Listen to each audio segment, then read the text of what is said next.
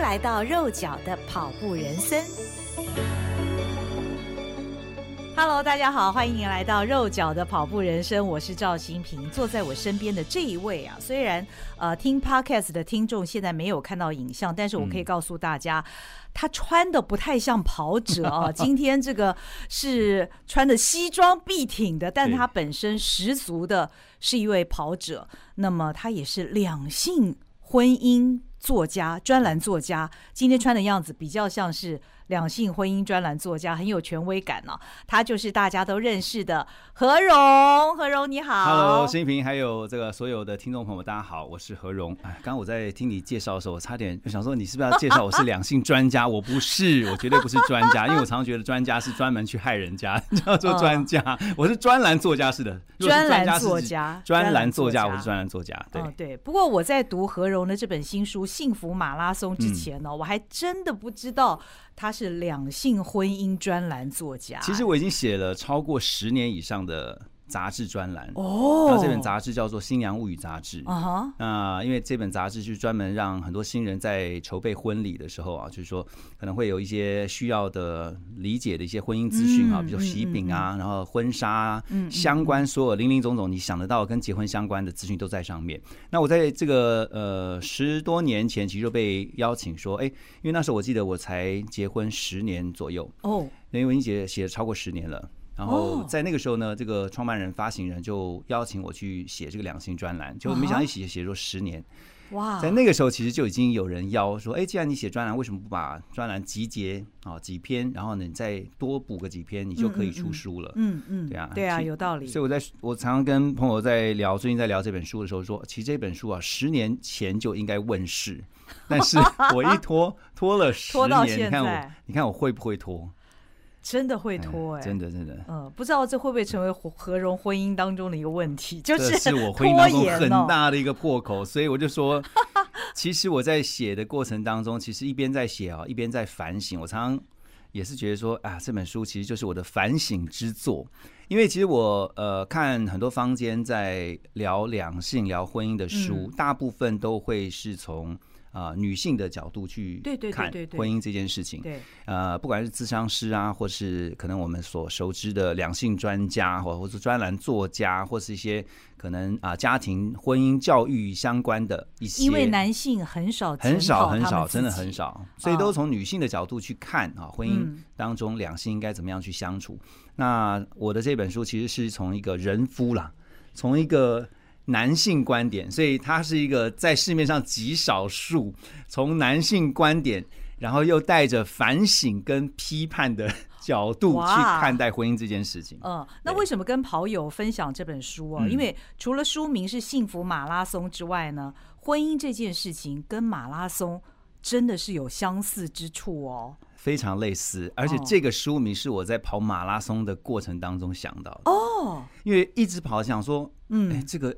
跑，然后就在跑跑跑跑的过程当中，觉得哎，这个好像婚姻哦。嗯，怎么说呢？因为我相信所有的跑友都知道，我们跑马拉松，那我是指全马来讲的话，哦、那是四十二点一九五公里嘛，痛苦啊。对，但是一开始不是那么痛苦的，一开始是很享受的，你知道吗？前十公里，如果你是一个哎。我不能说，如果是个专业跑者，他说一般就算是素人跑者，其实对于我们平常有在练习啊，哈，常常跑的人，就觉得说十公里其实不算什么。前面非常 OK，前十公里。那通常会等到十几公里，有的人是从十九，有的人说进到了这个二十，可能二十五以后，然后就开始会出现很多的状况，比如说发现说，哎，自己的心跳这个越来越快，啊，心率没有办法抓到一定的速度，然后呢，再加上说。呃，不只是上气不接下气，开始觉得比较喘了以后，还会发现自己的腿有时候不听使唤，就觉得自己的脚不是自己的。然后呢，大腿就开始变硬，肌肉开始变得僵硬之后呢，甚至有的人会抽筋。对，你会发现，然后就进到撞墙期。嗯，而且是你想不到的时候，你就会发现说，哎，这个时候该怎么办？有的人就会停下来开始走，有的人开始在路边拉筋，有没有？对，然后一直拉拉拉拉一边，哎。我我真的有有几次啊，不拉还好，一拉就动不了，一拉更糟，就，就整个铁腿在那边，然后我就想，那我现在该继续跑下去呢，还是我要不要就直接放弃，手挥一挥，然后 那个上回收车，对，回收车就来了。有弃赛的念头。这个我跟你讲，这个弃赛是最简单的，就像你手这样举一说，哎，我要弃赛，我就不行了，不行了，就轻松了，你就放弃了，你就离开这场比赛了。所以我就觉得啊，这个婚跟婚姻好像哈。那你看，就是呃，一开始的时候进到婚姻里面的前几年，嗯，大家讲说什么蜜月期啊，相处的时候其实都很甜蜜嘛，嗯啊，从结婚那一刻开始。个过着这个白雪公主跟白马王子的幸福快乐人生，对对对对，我们的想象都是这样。对对，你讲到重点的想象都是这样，但实际又是一回事嘛。对，每天面对这种柴米油盐酱醋茶这种生活，很真实的哈。钱要怎么用，怎么分配，孩子要怎么教养啊？夫妻之间相处不可能二十四小时都甜甜蜜蜜的，一定总会有意见不合，会有冲突的时候，会有口角的时候。那这个遇到撞墙期怎么办？很多人遇到撞墙期，是不是觉得他就是无法相处的时候？其实最简单的就是我离开这个比赛，我离开这段关系，我就放弃就好了。因为放弃是最容易的。嗯哼。可是就像是跑步一样，其实最不容易的就是你继续撑下去，坚持。对，只要不是有生命危险，我我在书里面有特别提到，有一个前提是没有生命危险的前提下哦。意思是说，如果真的有生命危险的前提下，当然你要选，你要你要思考是，你是不是应该要。还在这段关系中，但如果不是，其实跟跑步是一样的。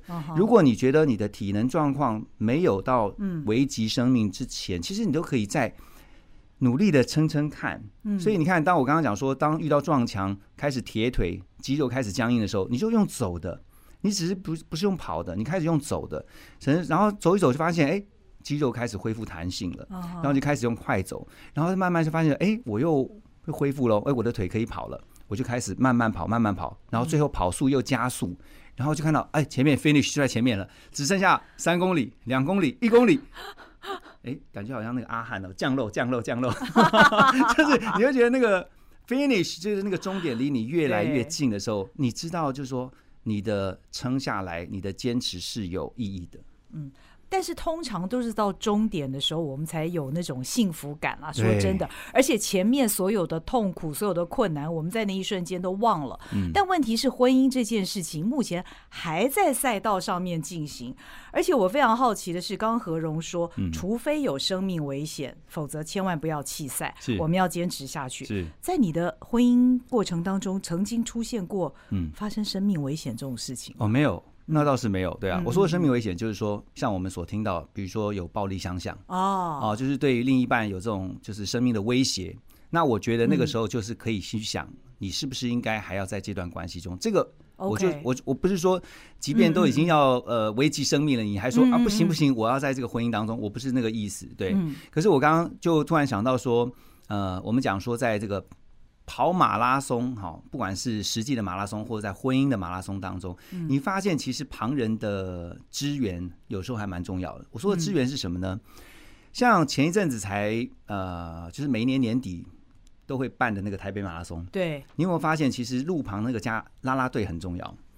我你知道，我这次在那个跑马拉松的时候，就跑台北马拉松啊，我跑出去，我记得没错的话，大概就是三到五公里左右的时候，就有一个举一个大的牌子在那边。我一看到，我觉得被激励到了。为什么？因为他那牌上面写说，自己报的马拉松，自己负责跑完。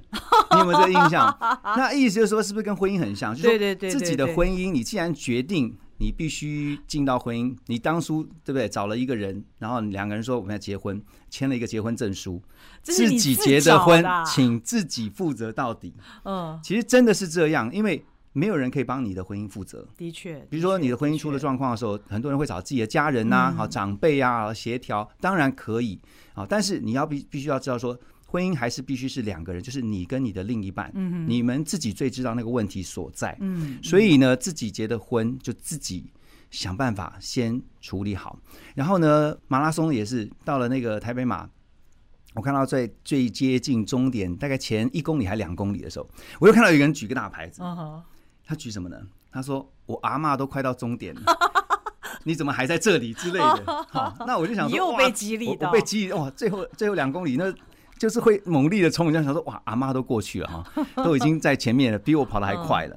那我要讲的这个这个啦啦队，其实他给我的启示就是说，你看到前面有很多在婚姻当中多年的人，其实我相信他们吃的盐比我们吃的饭还多了。嗯嗯，所以他们遇到在婚姻当中撞墙的次数，或者他们很多这个宝贵的经验，其实都可以让我们做参考。嗯，那他们都走过了，那。我们有什么是走不过的？嗯嗯，哦，所以我就说前人的一些经验是可以做参考的。嗯，所以我我觉得真的马拉松在跑的过程当中，你就觉得越跑越觉得婚姻真的很像一场马拉松。好难哦！我正好二零二二年的时候是结婚二十一年，所以二零二三新的一年其实就是。二十二年哈，所以我已经过了半马了。那我继续的希望能够完成人生当中，至少婚姻当中完成我这个全马。恭喜你呀！这不容易，也是两倍哎。跑跑过半马不容易。呃，不过跑马拉松这件事情，它毕竟是一个人的武林嘛，对不对？但是婚姻的马拉松这件事情。你有个伴侣哦，有人跟你一起跑，有人跟你一起跑，跟自己一个人跑，我相信所有的跑者会感受到两个人的配速非常重要。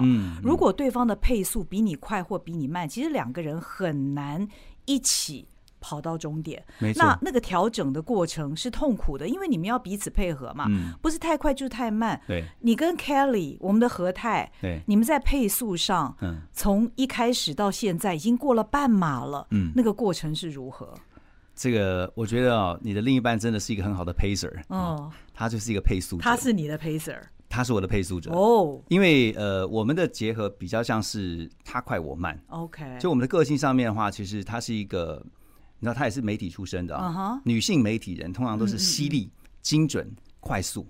啊哈，男性媒体人就不一定，好像我，我不一定，我不一定，我做事情或我想事情、决定事情会比较比较再会再花一点时间，就我比较龟毛。对，比如说有件事情我们在讨论的时候，我就会跟他讲说，呃，我想一想。嗯，但这一想呢，有时候可能是一个礼拜，有的时候可能是一个月，这么久？对。哦。就想出书啊，想了十年呢、啊，十年。对，你看这这这这多久，你知道？那所以这在一快一慢的这个速度之下，有的时候常常会产生摩擦。他就觉得你为什么想一个事情，你决定一件事情要决定这么久？嗯，所以这个就会这种诸如此类这种小事情，这种习惯，其实在生活当中常常会造成呃摩擦，造成冲突。哎，跟你这样的人一起跑不容易耶，不容易，不容易。因为我的有的时候，其实我的速度有时候是快的，有的时候是慢的。哦所以就像刚刚新明讲的说，当婚姻当中你发现，其实有时候不见得是一定是他快我慢，有的时候是我快他慢。嗯，所以彼此在跑速的协调上面就很重要了。OK，有的时候当他发现我跑得太慢的时候，其实他会把他的速度放慢，嗯等我一下，然后呢让我跟上。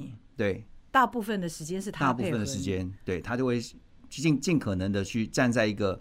辅助我的角色，啊，就是成为我成为我的陪跑员。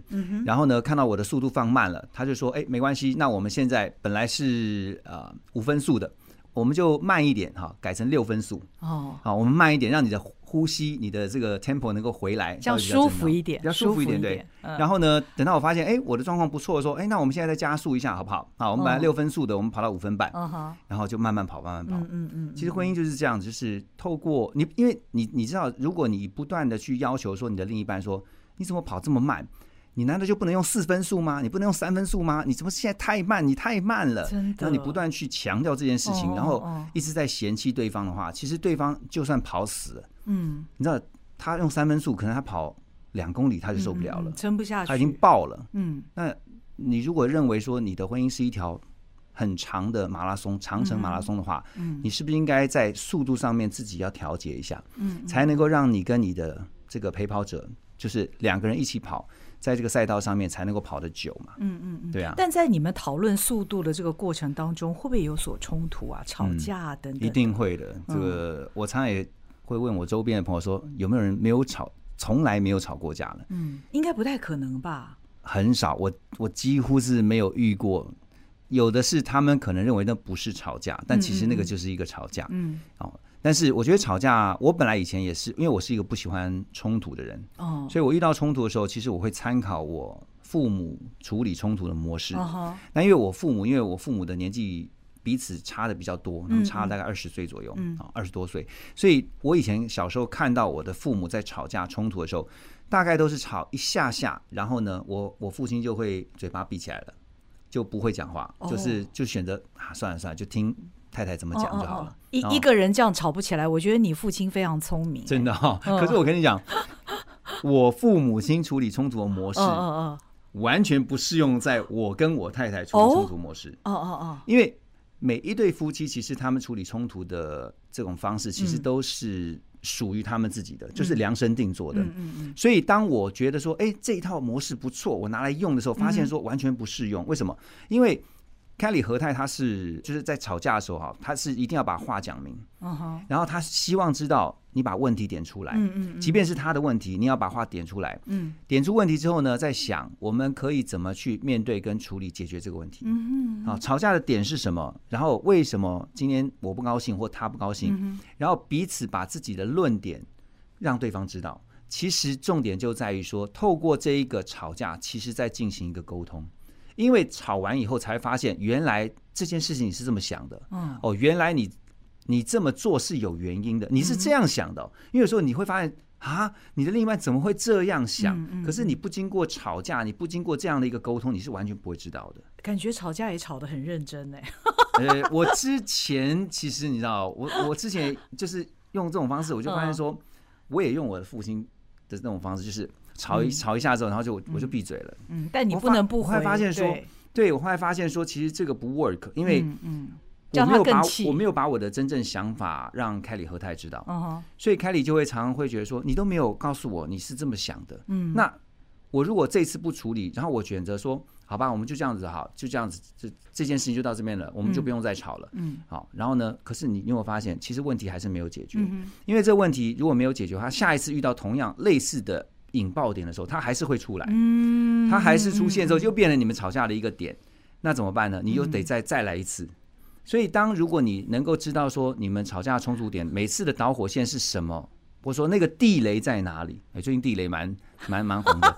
那个地雷在哪里？你才知道说你可以绕过那个地雷，或是你你知道说原你那个引爆点会是什么？呃，就不要再去踩了。嗯，对啊。所以我觉得透过吵架，其实。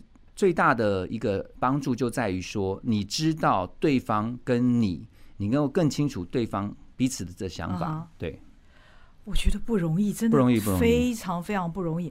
我深深记得我以前播过一个新闻哦，模范夫妻表扬典礼。嗯，那有一对呢结婚五十年的老夫妻，是，那就访问那个老先生啊啊，到底你们结婚五十周年的秘诀是什么？老先生只讲了两个字，嗯。忍耐啊，忍耐，忍耐，就跟我们跑马拉松一样。我们跑那马拉松的过程当中，我们也经常是在忍，忍身上的各种痛苦，忍耐那个风，忍耐那个太阳，忍耐各种的情形。所以在人生的马拉松，在婚姻的马拉松当中，也有很多的忍耐嘛。可是忍耐，我们都说上面一把刀，会不会很痛苦啊？哎，我跟你讲，婚姻这条路哈，我干嘛先叹气？哎，忍耐确实是一个、嗯、呃婚姻维持呃幸福的 p e p l e 之一哈，这个秘诀之一。但我觉得，其实除了忍耐以外，其实还有几个啊。嗯，那你刚刚讲说像那个忍耐，其实我也看过一个采访，那这是在国外的。嗯，他问的是一个结婚五十年。夫妻当中的太太，他就问这个老太太说：“你们怎么能够？因为他们都已经百岁人瑞了，就问这个老太太说：你们怎么能够维持五十年的婚姻？他们也是同样问问同样的问题，因为大家都很好奇，怎么能够跟一个人啊相处、跟相守在一起五十年？哎，真的不容易。这老太太给了一个很智慧的答案，也确实是他们这自己生命的一个写照。他就说，在以前他们那个年代，呃，东西坏了。”会想要修，嗯嗯，但是在你们这个年代，东西坏了就直接丢，哦，我觉得这很有哲理啊。哦，你看我们现在很多很多东西，就是很，因为我们强调素食嘛，我们也强调说，有时候时间呐、效率啊，我修一个东西，如果我发现说成本实在太高，对，我就会想要丢弃了，直接丢。对，手机就是这样嘛，你觉得说哎，宕机或者常常没电什么，直接换了，你就直接换了，因为这是最快的方式。所以我觉得关系就像这个老太太所说的。当这个关系出现问题，当这个关系如果是受伤了啊，需要修理的时候，有没有人愿意去修？所以，当两个夫妻两人的关系需要修复的时候，两个人愿不愿意修？还是直接想说那就干脆丢？嗯嗯啊，所以如果你要丢是最容易的，就是丢掉了，就离开这段关系，就跟就像我们刚刚讲说弃赛一样。嗯。可是如果你愿意想我怎么修，而且修的不是修理对方哦，是修理你自己。哦，修理自己。对，因为我在书里面有特别强调，这个很有智慧。你一定要先修理自己，从修理自己开始做，先改变自己。因为我以前就是完全是 opposite，就是相反的。哦，以前我在祷告的时候，因为有时候我要为，因为我是基督徒嘛，我就要为我的太太祷告，就就求我的上帝说啊，上帝啊。求你改变 Kelly 啊，因为你是想说，哎呀，上帝你要改变他，改变他的说话方式，改变他的习惯啊，改变他什么什么，就是他能够来配合我啊。可你有没有想到说，我这个祷告其实都一直在我的以我为主，对我我我我我，他要来配合我，所以呢，我就是这样，我不会变，所以我的太太要来变。可是后来呢，我发现呢，我的祷告应该是要改成，上帝啊，求你改变我。就是我后来就祷告变成说，呃，求我的上帝改变我，因为我先改变，我才能够改变我的太太。为什么？因为我们人其实是互相的。当你的另一半发现你你的改变，哎，很奇妙的，你你开始改变了，你可能说话的语气变得比较温柔一点了。他也看见你，他也看到改变，而且他明显感受到，你以前可能在吵架的时候，你是完全得理不饶人哈，当仁不让，就是完全就是不让他的。可是后来你发现说。诶，他开始会听你讲，他开始会就是你的另一半开始会听哦，原来你其实愿意听我讲，然后你听完我讲完以后，你再把你的想法，你变得比较以比以前温柔了，嗯，那你你的改变就会影响到他的改变，嗯，所以他就会跟着你改变。其实这个改变会是一个很正向的改变，嗯嗯，对啊，所以刚刚讲说忍耐。那我觉得婚姻当中忍耐其实是一个要素，嗯，啊因为这个爱的真谛嘛，我们都听过这首歌曲啊，爱是恒久忍耐啊，它不是忍耐，是恒久，恒毅力啊，也是跑步需要的恒毅力啊。其实它是一种心智的锻炼，对。那那个忍耐，呃，其实我觉得那个忍耐有很很深的智慧，嗯，那个忍耐不是说字面上说啊，反正不管怎么样，就是视而不见啊，或者说充耳不闻啊，什么就这样忍下来，不是。它其实是带有爱的忍耐，嗯，那个里面的忍耐其实是含有包容的意思。包容跟忍耐就不一样了，对，因为你知道说你的对方就是你的另一半，还有包括你，嗯，你们都是不完美的，嗯嗯。那你在那个不完美当中，你如何去包容对方的不完美？所以我在书上面有讲说，我们在婚姻当中啊，我们不必是那个完美的另一半，因为我们都不完美。可是呢，我们必须是愿意。为了对方改变的那一半哦，这这个了不起，这个很不容易，这个非常不容易。那我相信这是爱，这是爱，就是因为有着爱，所以你才会想要去包容，就是对方的缺点，对，软弱啊，然后你改变自己，调整你自己看他的眼光。嗯，那也就是因为你的包容，嗯，你会发现说，当你包容他，不管是小事大事，他也会。在后来开始包容你的小事跟大事，这是互相的，对对，正向的一个循环。还有一个我觉得呃很重要，想跟大家分享，就是在婚姻里面，其实感恩很重要。哦，就是你要去感激对方。嗯嗯，对，那因为懂得感恩，才会进一步的去包容。啊，忍耐，甚至为了对方，你会想调整自己跟改变自己。哎，我觉得这是一个非常好的提醒，因为你感恩的时候，你想到的是对方的好，你想到的是你们当中的那些美好的回忆，想到我们之前跑的那段路程，对，是多么的不容易，而我们都已经走过来了。如果你是抱着正面的心态的话，其实你接下来你很难弃赛，你很难离开这个赛道了。对，因为呃，我觉得感恩很重要。其实不只是在婚姻啦，你看我们在。职场啊，我们在呃，我们自己的这些人际相处上面，嗯、我们也常常会发现说，懂得感恩的人，嗯嗯、其实他会遇到比较多的贵人，嗯，其实他也会遇到比较多的机会，嗯，其实他也会有更多的人愿意来帮助他。嗯、为什么？因为他懂得感恩，嗯、他不会觉得说他现在所得到的都是理所当然的。就像婚姻当中，很多时候其实你会发现，不管是老公啊，或是有些老婆，嗯，他会觉得他的另一半对待他。是理所当然的，嗯，就是我今天回到家里面，哎，怎么没有饭？饭是理所当然的，对，哎，怎么没有菜？哎，今天我回到家应该放放好酒醉嘛，哈，那个酒醉弄应该就是，哦，我给你放酒醉，然后那这是应该的。其实是怎么会是应该的呢？但当我们认为说很多事情变理所当然的时候，你就不懂得感激了。哦，就当有一天突然没有的时候，要求对方，你就觉得很稀有、很珍贵，嗯嗯，对不对？就是。我们平常每天的相处，你就想想，就像我们的健康也是一样嘛。当你每天都能够自然的呼吸的时候，你就觉得你那是因为在你没有办法正常呼吸的时候，你发现原来自然的呼吸是多么的珍贵。嗯，可是当我们认为说这些啊，每天吸到这种新鲜空气是理所当然的时候，你根本就根本就不会珍惜。嗯，所以我觉得说婚姻当中真的是要学习一件事情，就是呃感恩。我记得有一次，我很少从那个 Kelly 的头上那个那个那个角度哈，就是俯瞰，就看他这个头顶头顶。有一天呢，他是坐在沙发上还是床上，我忘记了。那正好我也是站着，他是坐着，我就看到他的头顶。我就看他头顶的那个，就是中间这边很多的白头发，哦、因为他那那那个时候没有没有染，嗯嗯嗯，我就看到好多的白头发，我就突然心里面那个感伤就涌上心头，嗯。然后就想说啊，这个我太太其实很辛苦，就是这么多年，她嗯为了这个家，然后为了孩子，为了老公啊，付出了这么多。这么多年来，其实我没有注意。我如果不是从那个角度去看的话，我我我没有注意到说，原来他有这么多的白头发。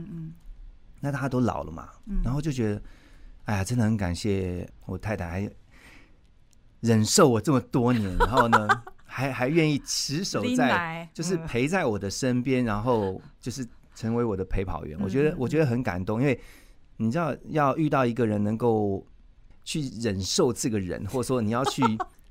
陪在他旁边，包容他的缺点，真的不容易。因为我讲个笑话，有一次呢，一群老婆啊，一群这个这个人妻在那边聊天的时候，我太太其中之一，她就在那边开始讲自己老公啊，有人讲说我老公有洁癖啊，我老公怎么样啊，什么头发掉到地上一根头发，然后把我念得半死 哦。每个人都讲自己老公缺点，讲了很多人，最后所有人都开始讲，哎，Kelly，我觉得我们里面老公就你老公最好，嗯，这边就是大家觉得说他形象又好，然后这个又不常发脾气，然后呢。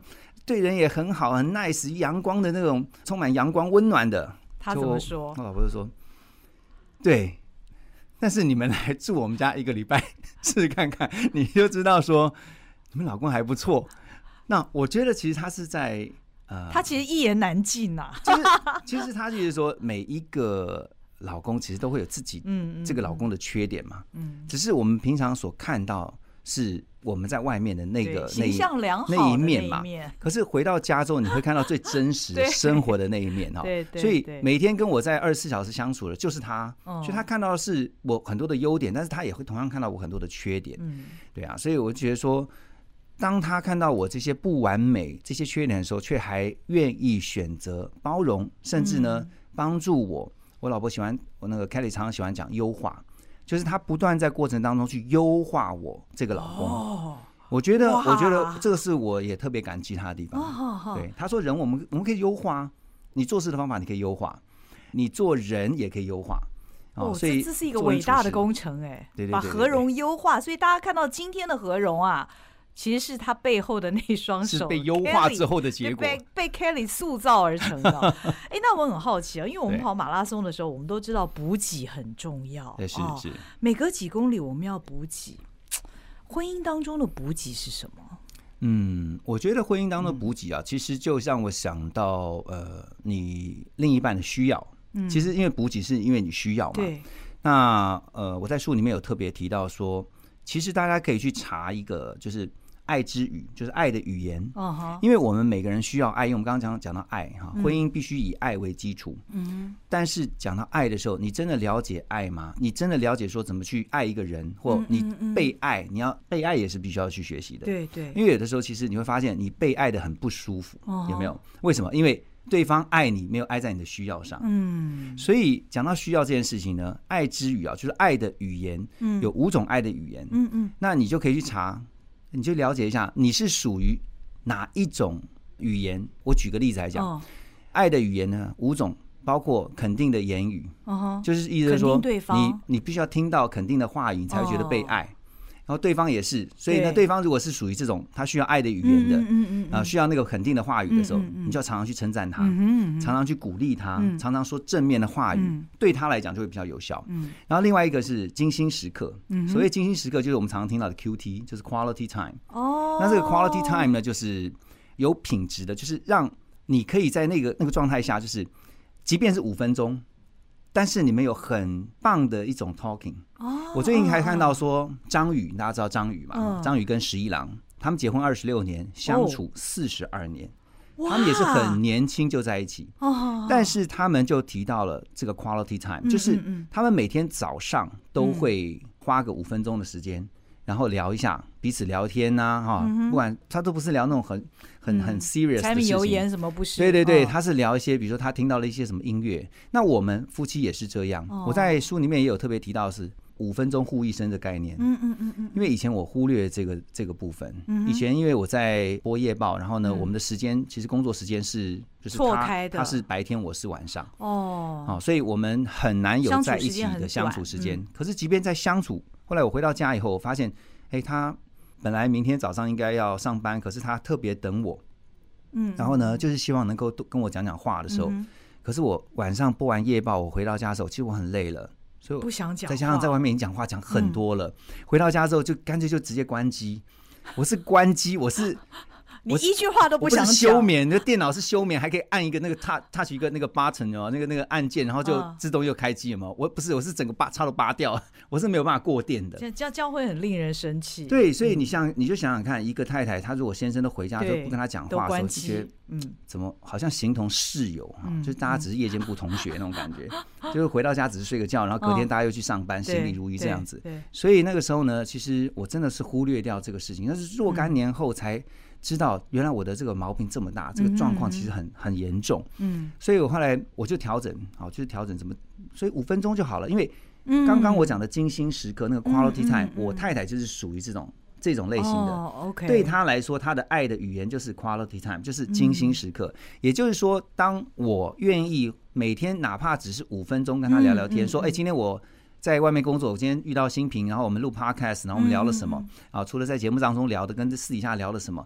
然后我们有一些什么样的互动？我跟他知道，让他形同好像跟我一样来参与了这样的一个节目。嗯，好像我今天一一一整天的行程，他就觉得很开心。对，那这这就会让他觉得是被爱啊。那五种爱语言有精心时刻，有刚刚讲说那个肯定的用语，还有呢什么？有的是那种礼物。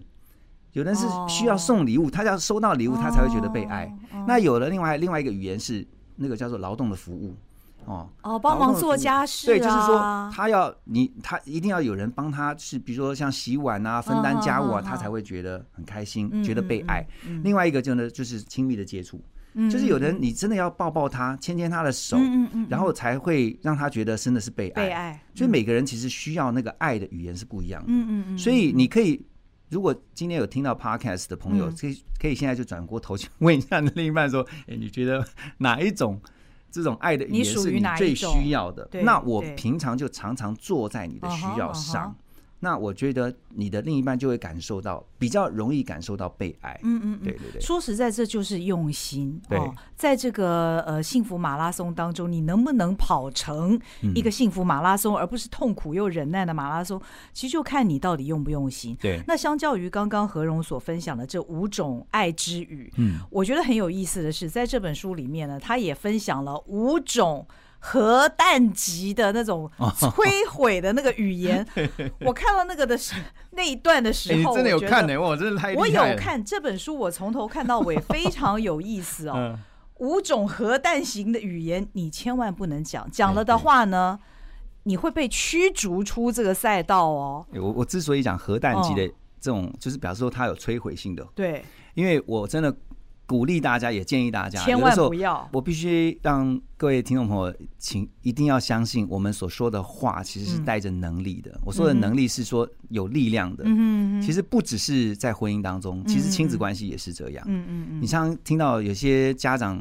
讲说什么？还是讲他孩子说你这个笨死了，笨死了！我跟你讲，这个孩子真的就会笨。嗯，因为为什么？他已经一直习惯听到说他是很笨的，他是很笨的，他是很笨的讯息。他无形当中他就变成他一个潜意识了。嗯，所以婚姻当中也是一样。说我在其中一章讲说五种摧毁关系的核弹级话语。嗯，比如说我随便举举一句哈，就是常常在吵架的时候，你就会指着你的另一半说：“你就跟你妈一样，或者你就跟你爸一样糟糕。”我跟你讲，嗯，那真的是拉大战场。对对对，你这完了，你等于把战场拉大，你把他家人都牵扯进来了。其实这个是非常的不妥的。嗯，因为我觉得就事论事啦，你就算要针对人，你就针对他就好了。嗯，如果你真的觉得说他在做一些事情上面，或是有一些你看不顺眼的地方，你就针对他这个人就好了。你就说，我觉得你做事情上面。我觉得我们有些哪些是可以沟通或是讨论。嗯、我我之所以看不过去，是因为怎么样？嗯、你把你想法跟他讲。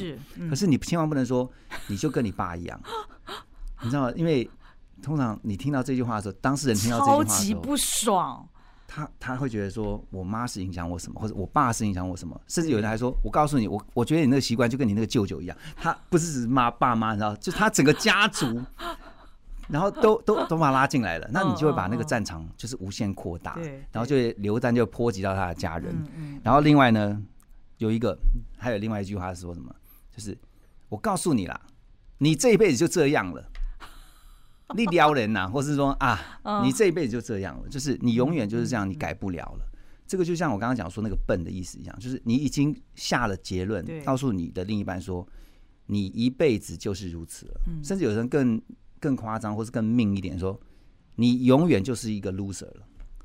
其实我觉得那是非常可怕，这个这个祸从口出，非常可怕，难以收拾。对啊，所以这五种核弹级摧毁级的，对，千万不能讲。对，不能讲。还有一个就是讲说，那不然就离婚呢？我讲久就成真哎。对，因为你一直挂在，我真的不建议啊，动不动就把离婚这个字挂在嘴边，然后就随随口就说出。因为有的时候其实你是你是气话，嗯，有的时候其实你是不经意的讲出来说，其实是让对方说这件事情很严重。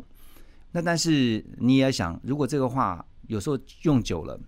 对方也会觉得那好啊，那那你每次都这样讲，表示你真的这么想嘛？嗯，那我们就离婚吧。嗯哼，那所以我就说不建议大家把这个摧毁关系的这些话常常挂在嘴上，因为你要相信你说出来的话，真的对方有时候真的听进去。对，他有时候真的没有在专心听的时候，他可能你对他的话是没有没有什么效果的。嗯哼，可是如果他真的认真，哪一天真的他真的认真听的时候，你说那不然离婚？他自己想一想，哎，对，他突然那天很聚精会神听离婚，哎，真的很好，哎。好啊，那就离婚了，然后再加上那时候有写那个这个这个情绪，就很容易就是一下子就一触即发了，然后就到了一个一发不可收拾的地步了。嗯，对啊，所以我我我建议大家还是少说这五句话了。对啊，对对，谨言慎行，谨言慎行，而且不要忘了当初你们俩在一起是因为爱才会在一起嘛，对不对？所以嗯，那何荣你现在已经跑了二十一公里了，二十一年。即将迈向，即将满二十二年，是这感觉是什么？嗯，我真的觉得像回头一看，哇，怎么一下就可以走了这么久？嗯，因为我们结婚快二十二年，可是我们是认识这样加起来认识大概五六年，所以这样加起来的话，已经快要三十年了。哇，对，就是加认识哦，对，因为她是我学姐嘛，所以。那个三十公里差不多都是撞墙期的时候，所以所以你讲到一个重点了啊！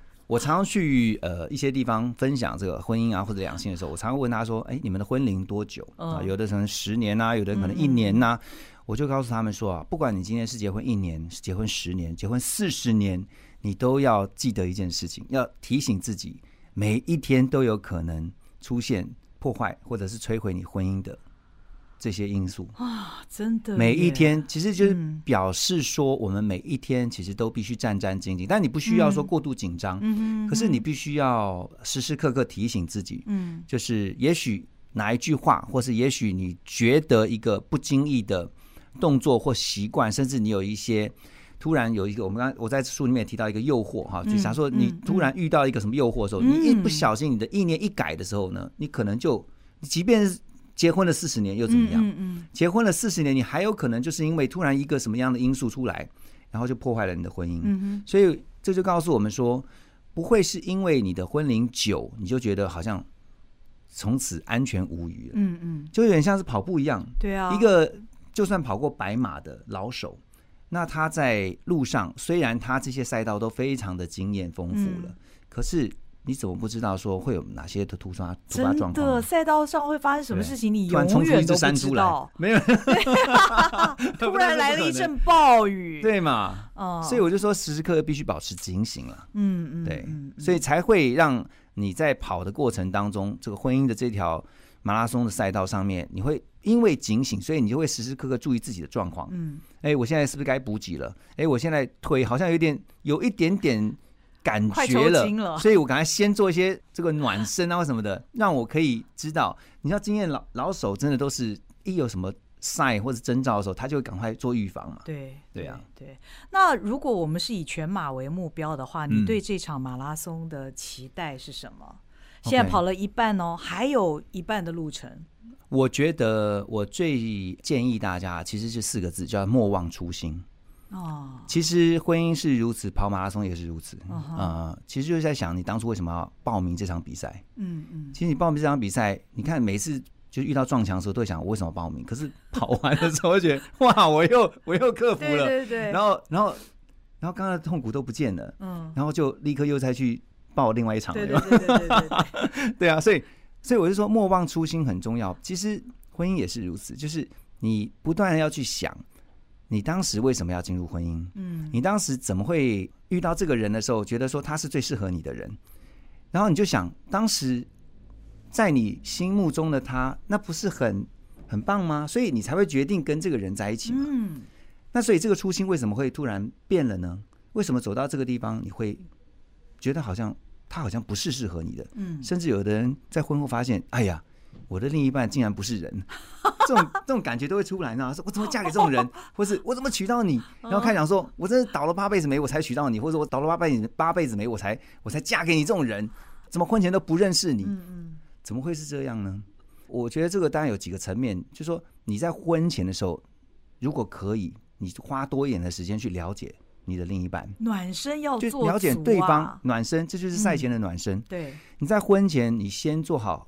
足够的暖身，嗯，也就是多去了解对方，不管是他的价值观、他的三观嘛，啊，还有包括他的家庭背景，嗯，了解哦，他的这个家庭关系，家庭关系复杂没有关系，可是知道他怎么去处理他复杂的家庭关系。嗯，当有状况出现的时候，那怎么样去跟他一起面对跟解决这些事情？你可能都先 maybe 沙盘推演啊，maybe 先想过、思考过，然后大家讨论过。跟他一起讨论过，啊，包括书中有提到，像婆媳问题，他是不是一个当婆媳问题出现的时候，他会跳出来，嗯，当挡箭牌、当桥梁、当这个中间这种调调和剂的人，嗯，这个男性的角色很重要。对，就是因为你会发现，大部分的男性哈，大部分都的都是当婆媳问题出现的时候，通常躲都比谁快。对对对对对，他不想处理了，他逃避。对，就直接逃避，然后让让什么？让婆婆跟她自己的太太，就是妈妈跟太太直接直球对决嘛。对，那直球对决其实最后